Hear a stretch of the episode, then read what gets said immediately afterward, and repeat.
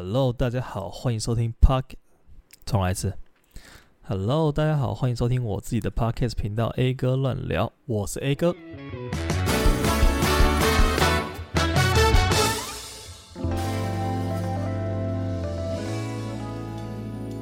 欢迎又回到我们 A 哥乱聊这个节目了。哎，怎么样？刚那段来当我的节目固定开场，应该还行吧？我自己是蛮喜欢的。好。那我们今天这个第一集要来讲点什么呢？其实上一次这个第零集播出之后啊，我在我的 IG 上面稍微的宣传了一下，然后呢，回馈其实比我想象中的还要好诶，真的是受宠若惊，受宠若惊，也有蛮多人就是鼓励我说，希望我可以继续做下去，继续更新的。没错，我接下来应该会持续的更新。我目前的规划应该是每周上线一支 Podcast，就是每周一集。但是我未来不排除，假如说我真的比较有时间的话，我可能会想要每周两集，因为我觉得做这东西还蛮好玩的。然后有些人希望我的语速可以再慢一点，对，你讲到重点了，因为我自己讲话，我觉得算是偏快的，然后还蛮常有听不清楚的问题。因为，诶，我觉得太慢的步调我不太能习惯呢。就是我平常在讲话的时候，速度也都是哒哒哒哒哒哒哒哒哒哒哒，就是像机关枪一样疯狂的开。然后我平常看 YouTube 影片，尤其是看 YouTube 影片的时候，我都是。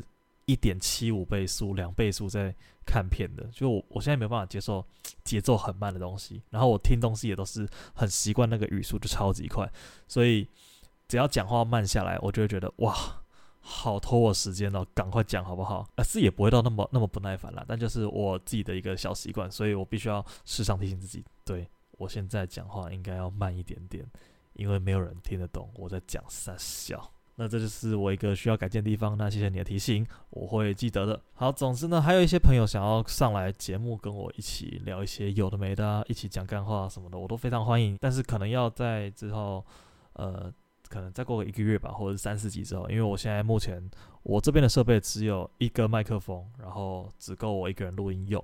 那假如说如果你要用呃其他录音设备，我怕整个品质会不太一致。那就造成造成我们这个呃，可能听感上会有一些损失，所以我希望我可以可能过一阵子我再买一个录音设备，然后我就可以邀请一些朋友来我们家里，呃，跟我一起玩这个 podcast 节目，然后一起聊一些对一些议题的看法，或者诶讲议题好像有点有点太严肃了，就是对一些事情的看法，然后我觉得应该蛮好玩的。对，好，那刚刚是稍微解释一下现在的近况。那 EP 零之后，我自己其实也是蛮喜欢这个 Podcast 这个这件事情的，所以我应该会没意外的话啦，继续做下去。对，那我们今天第一个环节呢，就是来回复一下我的匿名留言。诶，我觉得这东西很酷，我原本以为就不会有人来留这个匿名留言，你知道吗？结果还真的有，诶，还真的有人来留这个匿名留言。而且我在猜，应该是我不认识，就是路过的陌生听众，所以我在这边真的是非常感谢有人愿意跟我互动，然后我也很开心你们愿意把你的想法讲出来让我知道。那我们就从第一个留言开始看吧。第一个来自呃小粉的留言，他说声音听起来有惊哦，哎，没错，我在录的当下，我第一集在录的当下，我真的是紧张到不行，因为你知道，呃，对着。一个麦克风，然后你自己在房间里面很空荡荡的孤单的环境下，你讲话就是会有那么一点的别扭。那这个也是我现在目前想要尽力去克服的一件事情，因为这真的是，呃，听起来会有点不太舒服。假如说你听起来有点尴尬的感觉啊，或者是你听起来有一点。惊啊，就如同你所说的，对，所以我现在会尽量放松我自己。我在想下一集可能我就会买一瓶呃啤酒啊，或者是白酒来搭配我的这个录音，让我整体可以再更放松一点。对，或者是喝个东西，让自己心态调试一下，这需要习惯一下啦。对，不过你的回复我是非常感谢，你是我们频道第一个来留言的人。那不管我认不认识你，呃，因为我的朋友应该没有。绰号是小粉的，所以我应该不知道你是谁，但是非常非常非常感谢你的第一个留言，因为你的这个留言让我觉得哇，做 podcast 好好玩哦，可以跟各种不同的人互动到，然后我会继续加油。好，谢谢你。那第二个留言其实是今天稍早才刚新增的，这是一则来自 S 的留言，他说推荐《原子习惯》这本书，或许能改善你拖延症的坏习惯。哎、这是一个很有用的一个留言呢，因为我是真的很想要改掉拖延症的坏习惯。那我，我其实在这之前是不知道这本书的啦，然后我稍微预查了一下，其实它里面的概念就有点像是利用这个复利滚存的概念，然后去养成一个习惯，就从很微小的地方开始，然后慢慢的、慢慢的去习惯它，然后养成它。不管你是要养成一个好习惯，或者你要改掉一个坏习惯，都可以用这种方式。说不定，说不定哦，说不定这就是我的拖延症的解药哦。哎，不错，不错，不错。S，感谢你的这个。很有建设性的一个回复，好，我姑且称他做我的粉丝好了。不行，感觉有点，感觉有点占人家便宜。就我的听众，我的听众很有素质，诶，很棒，很棒，很棒。那我这边也顺便分享一个解决拖延症的方法，提供给各位。虽然说我自己也是拖延症的患者，但是当我遇到这件事情的时候，我这样解决还通常还蛮有效的。拖延症这个东西，我们可以把它理解成一个懒惰的后果，就你很懒得开始去做接下来你必须要做这件正事。所以开始是一个很关键的东西。那怎么样很有效的去开始你不想要做的一件事情呢？这边提供大家一个三分钟法则。这三分钟法则不是我原创的，但是我觉得还蛮受用的，所以就推荐给大家。就是接下来你要做的这件正事，不管你再怎么不想做，你都先让自己去做个三分钟。例如说啊，我好不想去健身哦，今天好懒惰哦，雨下那么大，我更不想出门，就让我肥死好了。不，你去。健身房跑个三分钟，然后运动个三分钟，让自己感受一下，你到底是不是真的很懒得去做这件事情，还是你只是在找借口而已？那通常结果都会是你做了这三分钟之后，你就继续做下去了。那当然你也会有可能做了这三分钟之后，不行，我今天真的太累了，我好想死哦。好，那你就放弃吧。这就是这个法则美妙的地方，就你还是有选择的余地。通常结果是好的啦，只能这样说。好，所以这个三分钟法则推荐给各位，我自己是蛮常使用的啦。开玩笑的，我很拖延。好，那我们的 Q&A，哎，也不是说 Q&A 啦，那我们的粉丝，哎，不是说粉丝啦，我们这个回复听众留言的环节就到这边啦。那呃，很高兴真的有人来留言，那我也希望之后我们可以有更多的互动。哎，其实我还蛮好奇，大家都是用什么时间来听这个 Podcast？哎，因为像我自己本身就是我在呃通勤的时候，因为我上下班时间大概就是那么个十几二十分钟，然后就这个时长就刚好很适合。听一段 podcast，大家都是什么时间听？是工作的时候吗？因为我工作本身是不能听东西，因为我是剪辑师。然后如果我听东西的话，因为我还必须要配乐啊，或者是帮影片上音效什么的，所以如果有其他的声音在播放的话，会让我工作没办法专心。哦，而且我也是一个不能一心多用的人。就假如说我在听一个东西，我就没办法，就是很顺畅的做手边的工作。我很常，呃，听一个东西，听听听听，然后手边的工作就很自然的放空了。要不然就是我讲电话的时候没办法同时在做另外一件事情。说到这个，我觉得麦当劳的得来速店员真的超级屌的。不知道大家有看看过麦当劳得来速吗？就他的点餐柜台跟他的结账柜台的那个人是同一个人呢。就那个人同时在帮上一位客人点餐的时候，还在帮此刻这个。客人结账，就我们在结账的时候就会看到，一共是三百二十五元。那你的薯条加大吗？啊？什么什么东西？哦，原来他们同一个人哦。哇，那他的这个 multitasking 的这个功能也太强了吧？就是他的这个一心二用的这个机制也太太有用了吧？我真的完全无法。假如说我去做，可能就会像是，好，这样一共是三百二十五元。啊？你刚刚说你点什么东西？哦，抱歉，抱歉，抱歉。诶，你刚刚说你要刷卡付现，然后就两边都完全一个大乱掉，所以我真的是非常非常 respect，好不好？respect 所有在得来速工作的麦当劳店员，真的，因为得来速陪伴了我走过千千万万个上班中我不知道吃什么的这个欢乐时光，真的，得来速 YYDS。好，总而言之，这是题外话了。那呃，就是大家都用什么时间去听我的 podcast 啊，或者是任何人的 podcast，whatever。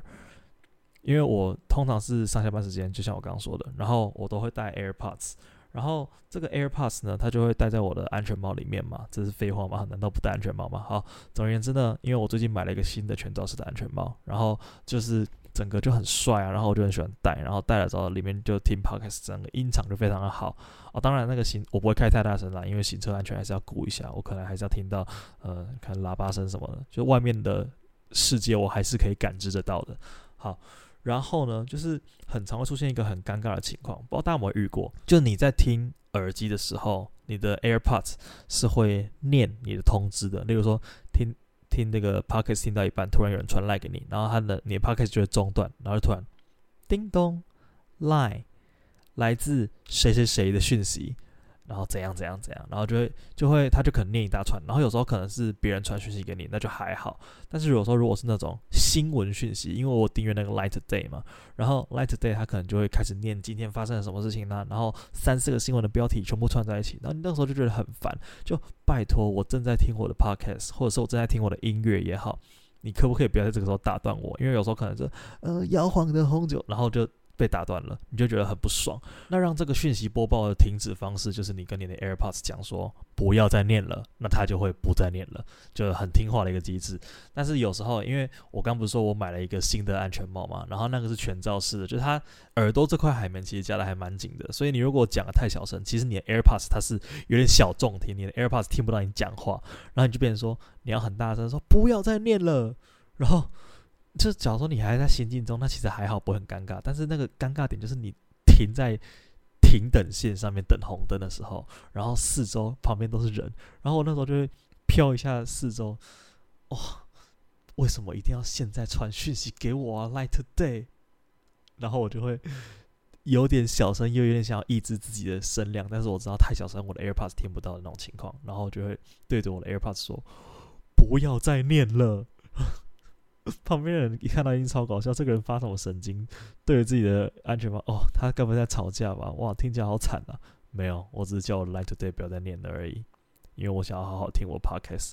好，这就是我最近在路上发生的一个小小的观察，不知道大家有没有这个困扰？如果有的话，可以留言跟我讲一下。其实我可以把这个功能关掉，对不对？好像可以，对不对？好，等我想到了之后我再来关。OK，拖延症。好，那。今天节目的最后，因为其实时间也差不多了，那不如就来增加一点这个节目的实用性好了。我想说，我们在节目的最后都来一个美食推荐的环节。刚好我自己是蛮爱吃东西的，然后我也蛮喜欢探索一些没有吃过的店家，然后一些人间美味。所以在这边，我先做一个抛砖引玉的动作，然后。推荐大家一间在高雄的博爱路上的叫做丛林拉面，哎，真的超好吃的。我自己是蛮喜欢那种就是日式偏浓的拉面汤头，然后搭配上它的面的口感，其实是蛮有弹性的。我觉得，就它的面是比较粗一点点，然后不会让你觉得哇咬下去就是粉粉碎掉那种感觉，它是有点像手打面嘛，我不知道是不是这样形容。然后它的口感是非常弹的，所以。而且它有一个特点，就是它可以免费的加面一次，然后而且还可以一次加就是一大碗，超大。然后我食量是算比较偏大，然后我自己吃下来觉得哇，还蛮饱的。然后汤也非常的浓郁，当然它的那个口味都是可以调浓淡啊。然后如果是正常口味的话，就是那种日式偏浓的口感。然后我自己非常爱，啊、呃。价位的话，我今天吃了一碗大碗的拉面是两百七十五块，我觉得现在拉面差不多两三百块的价位是可以接受的，日式拉面吧，大概就是这个价位。然后它特别的是，它是那种像点餐机，它有门口有一个像是饮料机的那种东西，然后你上面按一按，然后再入座，我觉得是非常算是很正统的这种日本拉面店的感觉。就日本拉面不是说门口有一个点餐机吗？对，我觉得还蛮酷、蛮有趣的。那大家如果有兴趣的话，可以去试试看。然后，如果大家有更多一些美食想要推荐的话，也可以在留区留言区跟我讲，因为。呃，我自己是觉得说要找一个陌生的美食超难的。就假如说我打在 Google 上面搜寻，呃，我想要吃牛排或者是早午餐这种关键字，然后它就接下来就会跑出一大片那种类似匹克邦啊，或者是呃美食部落客的那种业配文，我就很不喜欢那种什么，嗯、你绝对不能错过了高雄时间宵夜小吃，然后都。东西都很大众，里面可能就写什么八方云集呀，就是这种很大众的食物，然后我就很不喜欢。我想要尝试那些，哎、那种私人的，就是，哎、你知道我家那边有一间很不错的意大利面呢，然后都没有招牌啊，然后很酷啊，我想要这种店。如果有人有这种私房景点，呃，叫做私房美食的话。就非常欢迎推荐我，那我之后如果去吃有更多的一些回馈，我也会推荐给大家。就是我们来营造一个互利共生的美食环境，对，大家一起朝这个方向努力。没错，我们要造福这些吃货的未来，就靠你跟我了。好，那今天的这个 A 哥乱聊就聊到这边，那我们下次再见，拜拜。